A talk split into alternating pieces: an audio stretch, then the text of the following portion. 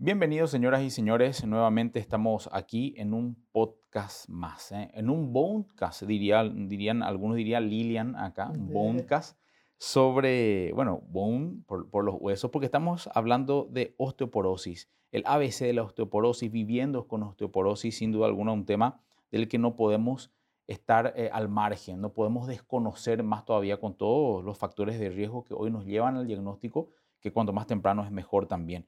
Para eso nos acompaña hoy la doctora Margarita Duarte. Ella es médica reumatóloga. Ya estuvimos hablando en capítulos anteriores sobre el concepto, los factores de riesgo. Y hoy queremos conocer un poquitito, doctora, acerca de cómo realmente deberíamos diagnosticar la osteoporosis. Bienvenida, doctora.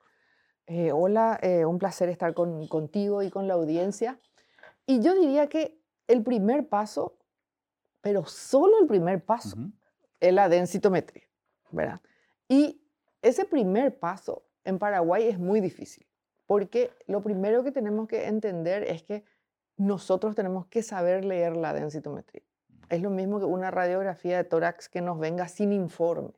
En realidad, la mayoría de las veces la densitometría viene con un informe a veces de la máquina, ¿verdad? Y eh, es función nuestra saber interpretar la densitometría. Entonces, como todos recordarán, la densitometría utiliza test scores.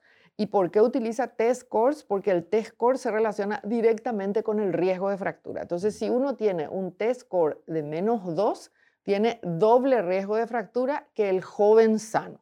Si mm. tiene un test score de menos 3, tiene triple riesgo de fractura. Si tiene un test score de menos 4, cuádruple, ¿verdad? Entonces, fue muy lógico utilizar los test scores, ¿verdad? Entonces, el problema es cuando tiene un test score de menos 2,5 para abajo, ya es muy fácil. Costo-beneficio, hay que tratar a la paciente, ¿verdad? Y ahí digamos que nos facilita la situación. Pero la mayoría de las pacientes está entre el test score de menos 2,5 y menos 1. O sea, está en ese límite de decir la trato o no la trato porque está en baja masa o sea, u osteopenia, ¿verdad? Y allí es la pregunta, ¿a quién tratar? ¿verdad? Porque cuando ya tiene un test de osteoporosis, hay que tratarla. Después vamos a discutir cómo tratarla. Pero el hueso está en osteopenia. Sí, cuando el hueso está en osteopenia por densitometría, entonces allí tenemos que decidir a quién tratar. Y lo primero que tenemos que hacer es ver si la densitometría está bien hecha. En primer lugar, en columna, por ejemplo, las vértebras con mucha artrosis aumentan falsamente la densidad.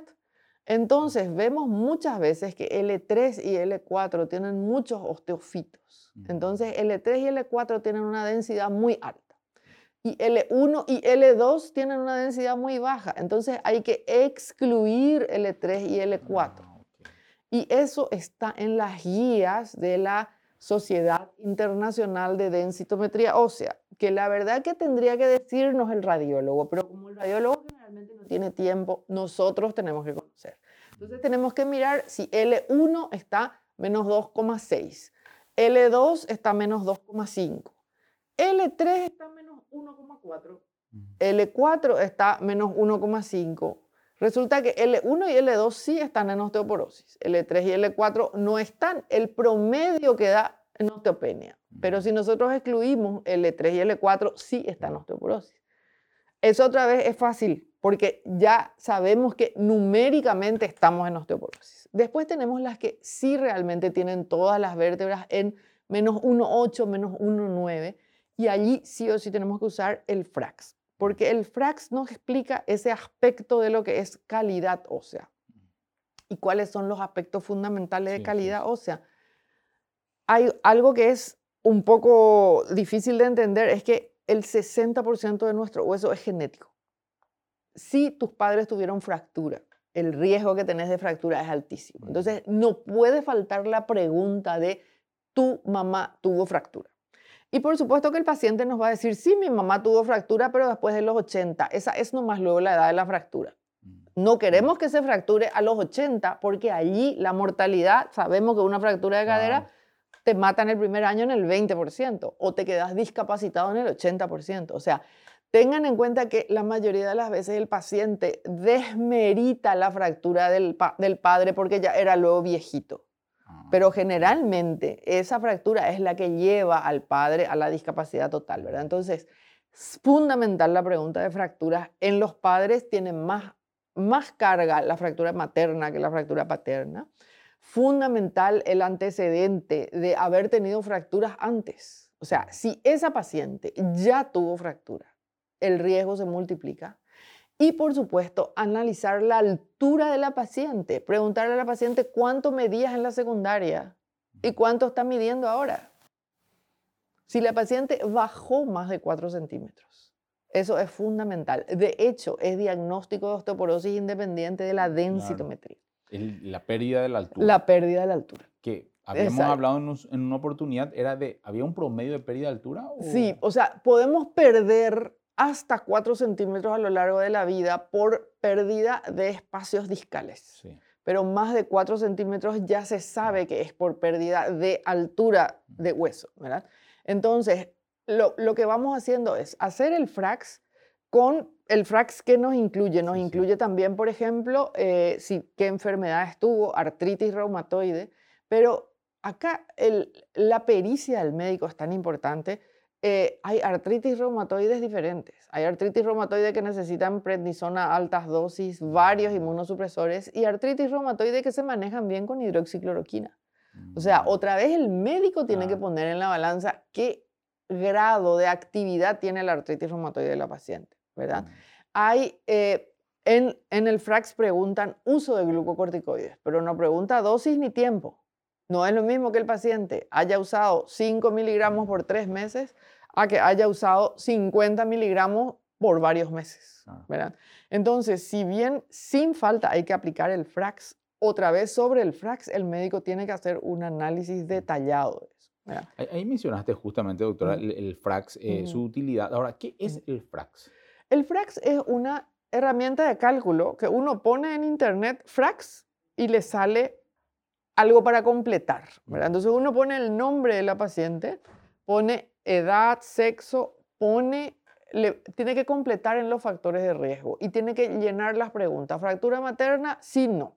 Mm, Fractura de la persona previa, sí, no. Artritis reumatoide, sí, no. Corticoide, sí, no. Densidad en la cadera, pone el número en gramos por centímetro cuadrado y le da un número. Ese número es el riesgo que tiene de fracturarse en los siguientes 10 años. Entonces, si el riesgo por frax es mayor de 10% de cualquier fractura en los siguientes 10 años, indica tratamiento. Y si el riesgo de fractura de cadera es mayor de 3%, indica tratamiento, aunque esté en osteopenia. Pero, por eso digo, fíjense que entonces, si la densitometría es menos 2,5, yo trato. Claro. Si no es tal, uso el FRAX. Si el FRAX me dice que a 10 años tiene más de 10% de riesgo de fractura, yo trato. Pero el FRAX tampoco es perfecto, porque el FRAX solo me pregunta si usa corticoide o no, no me pregunta si Mm. usa mucho corticoide. O sea, si el FRAX no llegó al umbral, pero yo veo que ese paciente usa 20 miligramos de corticoide y va Ah. a seguir usando, igual yo decido tratar. Y hay otros factores, como por ejemplo los marcadores de recambio óseo. ¿Qué son los marcadores de recambio óseo? Tenemos marcadores de formación ósea, como por ejemplo la osteocalcina. Ustedes se acordarán los osteoblastos que a medida que forman colágena, eh, secretan una, una sustancia que se llama osteocalcina, ¿verdad? Esto se mide en la sangre. Cuanto más funcionan los osteoblastos, más osteocalcina hay en la sangre. Y los osteoclastos resorben hueso. A medida que resorben hueso, esa colágena que, que se fragmenta, se elimina en la sangre o en la orina. Y vemos esos fragmentos de colágena en sangre o en orina. Y eso es lo que medimos como pirilinks. Mm, Entonces, hay una cantidad normal, porque hay un recambio Mm. óseo normal, pero si hay un recambio óseo muy alto, vamos a encontrar fragmentos de colágena, que son los pirilinks, muy altos. Son muy útiles, pero tienen el problema de que hay mucha variabilidad. Por ejemplo, un proceso infeccioso aumenta muchísimo los marcadores de recambio óseo. Una dieta o pérdida de peso aumenta muchísimo los marcadores de recambio óseo. La técnica es difícil. Entonces, Por eso es útil, pero no en una escala. De, o sea, en la escala de valores está por debajo de la densitometría, eh, del FRAX y cuando nosotros analizamos un paciente que tiene marcadores de recambio persistentemente elevados y que ya descartamos, o sea, no está haciendo dieta, eh, está, eh, no está en un cuadro infeccioso, estoy haciendo en un laboratorio que es serio y siempre tiene marcadores de recambio alto, es un marcador de riesgo independiente de fractura. Independiente. Independiente. Entonces, en los estudios donde se hizo en un mismo laboratorio, atendiendo todos estos factores sí, de sí, riesgo, sí es un factor independiente de riesgo de fractura. Mm, y Entonces- debería recibir tratamiento. Debería recibir tratamiento. Pero, ¿qué es lo que no debemos hacer? Viene un paciente con un pirilinx alto y ponerle tratamiento. Mm, Por una vez y sin haber claro, analizado contexto. que es un marcador con mucha variabilidad. No es específico. No es específico, sabemos que a largo plazo sí se mantiene alto y si analicé todas las causas posibles de variabilidad, allí tiene valor. Ese es el buen criterio médico, Claro, saber cuándo algo tiene valor, ¿verdad? totalmente. Y eso es lo que tenemos que conocer, ¿verdad? Entonces, eh, analizamos cuándo una densidad mineral, o sea, por sí misma es importante, qué valor tiene el FRAX, qué valor tienen los, los marcadores de recambio y, por supuesto, luego el criterio médico de decir, tengo un paciente, por ejemplo, encamado y que sé que va a quedar encamado por los siguientes seis meses. A lo mejor tiene osteopenia y no tiene otros factores del riesgo por el FRAX, pero el FRAX no tiene la pregunta de tu paciente se va a quedar en cama los claro. siguientes seis meses. ¿Verdad? Totalmente. Entonces, son situaciones en que un médico tiene que decidir si ese paciente va a recibir tratamiento o no. Espectacular. Te- Totalmente eh, Mm. entendida la, la- la idea, el Mm. criterio. El Ujú. criterio basado en un contexto. Así mismo. El, so- sobre justamente las opciones terapéuticas, doctora, Ujú. nosotros queremos ver un poquito en otro material, en otra oportunidad, en otra tercera cápsula sería eh, interiorizarnos sobre cómo estamos hoy, con qué opciones en el mercado existen para hacer frente a todo esto. ¿eh? Ujú. Tenemos, eh, bueno, que vamos a hablar específicamente del denosumab ahí entre Ujú. ellos, ¿verdad? Así que están todos invitados, gracias doctora por tu tiempo en este espacio, están todos invitados a que nos puedan seguir en nuestro próximo y tercer capítulo de en este Bonecast que le llamamos nosotros, ¿sí? Así que, eh, bueno, muchas gracias doctora por tu tiempo en esta parte. Gracias por la invitación. Nos reencontramos oportunamente, gracias.